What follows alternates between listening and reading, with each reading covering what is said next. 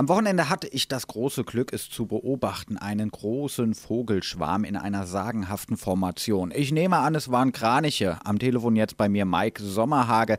Er ist Ornithologe beim Naturschutzbund Hessen.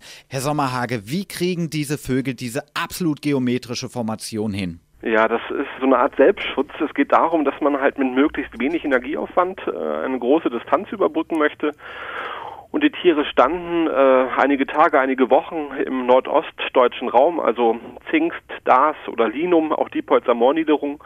Und dann geht es natürlich jetzt irgendwie auf den Weg in die Winterquartiere nach Spanien mit möglichst wenig Flügelschlägen halt äh, voranzukommen. Und dann wechseln sich mehrere Tiere ab und deshalb entsteht dann halt diese V- oder 1-Formation. Wie wird das denn entschieden, wer ganz vorne und wer ganz hinten fliegt? Wird das ausgeschnattert? Weil es gibt ja immer einen Vogel, der wirklich ganz, ganz vorne fliegt. Genau. Man könnte wirklich denken, da muss einer herhalten und wirklich hunderte von Kilometern äh, vorne wegmarschieren. So ist es aber nicht. Es wechseln sich immer einige Tiere ab. Äh, das sieht man auch sehr schön. Und das passiert halt vor allem dann, wenn halt einfach Windunterschiede da sind. Und wenn die Tiere sowieso halt ein bisschen kreisen und ähnliches, dann gibt es immer diese leichten Formationsverschiebungen und dann ist wieder ein anderer dran.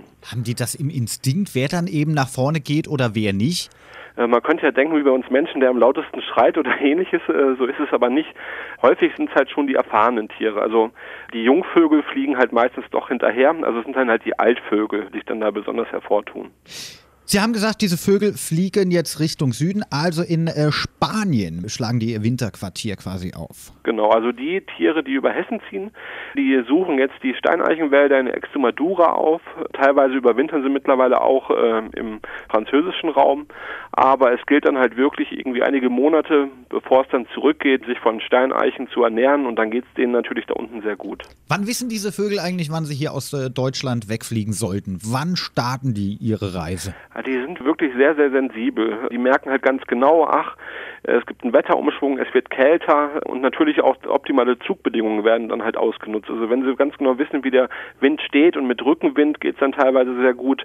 Teilweise fliegen sie halt bei leichtem Gegenwind halt auch sehr gerne. Also da sind so einige Parameter, äh, die dann darüber entscheiden, wann halt einfach Kraniche losziehen. Und es gibt ja so zwei Peaks in Hessen, die Höhepunkte des Vogelzugs des Kranichs. Und dann ist es zum einen so Mitte, Ende Oktober und dann nochmal Mitte November einer.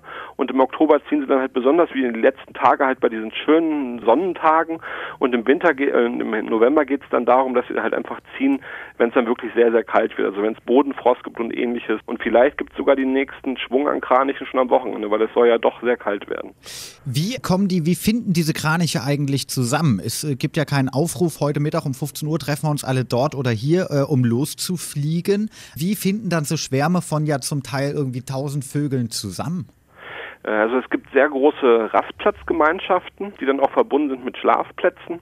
Und dann gibt es halt in der Diepholzer Moorniederung sehr viele Kraniche im Raum Zingst, äh, Dars und Linum. Und das ist halt wirklich so dadurch, dass halt der Kranich außerhalb der Brutzeit sehr gesellig sind, dass sie sich dann halt auch durch die Rufe zusammentun. Und man weiß halt einfach in der, äh, im Kollektiv sind wir nicht so anfällig, da kann der eine auf den anderen aufpassen. Das kennen wir ja von vielen anderen Vogelarten auch, die halt außerhalb der Brutzeit sich in Trupps aufhalten. Woran erkennt man eigentlich Kraniche? Also das sind natürlich vor allem die Rufe. Mich als Ornithologen äh, schrecken die Kranichrufe halt nachts immer aus dem Bett, weil ich mir denke, ach, juhu, es geht endlich wieder los. Und es sind natürlich die einprägsamen Rufe, die auch sehr laut sind. Und dann ist es natürlich so, dass die Kraniche ähm, halt auch einfach im Flugbild sehr grazil wirken. Also die, die Beine hängen nach hinten aus, anders als bei anderen Vögeln, also bei den Gänsen zum Beispiel, wo man von den Füßen so gut wie nichts sieht. Und das ist natürlich dann auch gleichzeitig, obwohl das auch für Gänsetrupp sprechen könnte, halt die V-Formation, von der wir gesprochen haben. Jetzt ruft der Nabu auf, äh, man soll doch diese Kranichbeobachtungen bei Ihnen melden. Ähm, mhm. Warum? Äh, also zum einen geht es natürlich darum, dass man die Menschen auch für die Faszination des Vogelzuges begeistern möchte. Es gibt ja häufig ernste Themen, auch im Naturschutz, und das ist halt einfach eine faszinierende, schöne Geschichte, weil jeder oder fast jeder kennt die Kraniche. Und das ist natürlich wichtig, auch um die Bestandsentwicklung in Zukunft genau zu verfolgen und zu dokumentieren, dass man halt jedes Jahr wieder, sowohl im Frühjahr wie auch im Herbst, möglichst viele Kranichdaten sammelt, um dann halt Auswertungen vornehmen zu können. Und da geht es dann halt zum Beispiel auch darum, dass man weiß, ob sich Zugruf Flugrouten verändern. Man kann anhand der Rufe, weil die jungen Kraniche rufen halt sehr laut, die fiepsen nahezu, dass man halt auch einfach darauf Rückschlüsse ziehen kann auf den Bruterfolg und ähnliches. Also es sind wirklich ganz viele verschiedene Faktoren, die dann eine Rolle spielen und es ist natürlich umso schöner, wenn man mit der Bevölkerung diese Forschung betreiben kann und nicht halt nur so ein paar Ornithologen, die halt in Hessen damit beschäftigt sind, sondern wirklich das ganze Hessenländle. Und jeder kann Ihnen Bilder schicken, die er vielleicht gemacht hat. Und wo schicke ich meine Bilder dann hin, wenn ich mal so einen Kranichschwarm vor die Linse bekommen habe?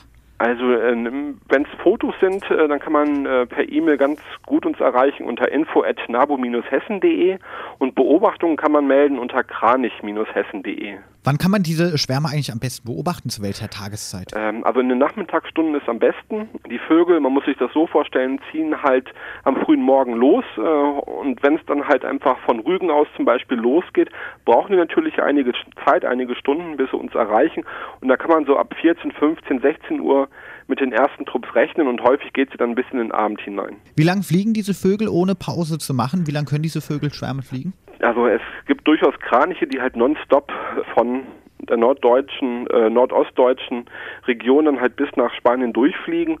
Häufig ist es so, dass äh, es halt ein, einfach einige Etappen sind und dann halten sie sich ganz gerne schon mal am Lac d'Uder auf in Nordostfrankreich. Äh, aber wie gesagt, bei idealen Bedingungen schafft es der Vogel halt komplett an einem Tag oder anderthalb Tagen halt durchzufliegen. Die Bilder können gemeldet werden auf www.nabu-naturgucker.de bzw. www.kranich-hessen.de. Vielen Dank an Mike Sommerhage vom Nabu Hessen. Ihnen noch einen schönen Tag und viel Erfolg weiter beim Kraniche beobachten. Vielen Dank.